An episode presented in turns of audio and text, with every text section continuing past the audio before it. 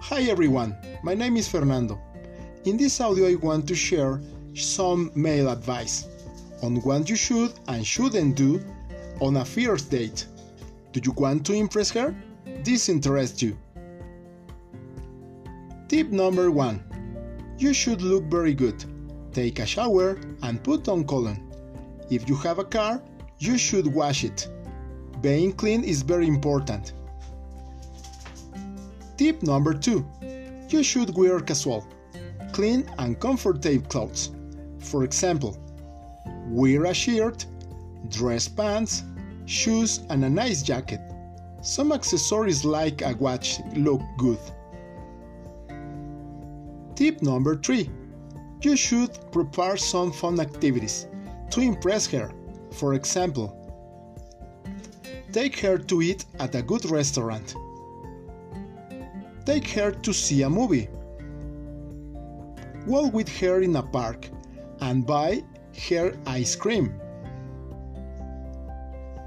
Tip number 4 When you go for her, you should give her a detail, such as flowers or chocolates.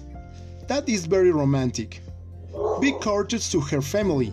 Say hello, say please, and thank you is very important too. Tip number 5 When you talk to her, you should pay attention to what she says. Show interest in her things and tell her that she's very smart and cute. Tip number 6 You should take her home before arrival, time that her parents will like. You should say goodbye politely. Let her decide if she wants something more. Now, things you shouldn't do on your first date. 1. You shouldn't be late. 2. You shouldn't not arrive drunk.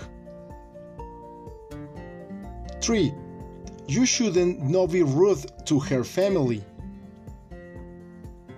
4. You shouldn't talk about your ex girlfriend, sports, work, or your problems. 5. You shouldn't ignore her when she talks to you. For me, it's all. I hope these tips help you succeed with the girl or your dreams. See you soon.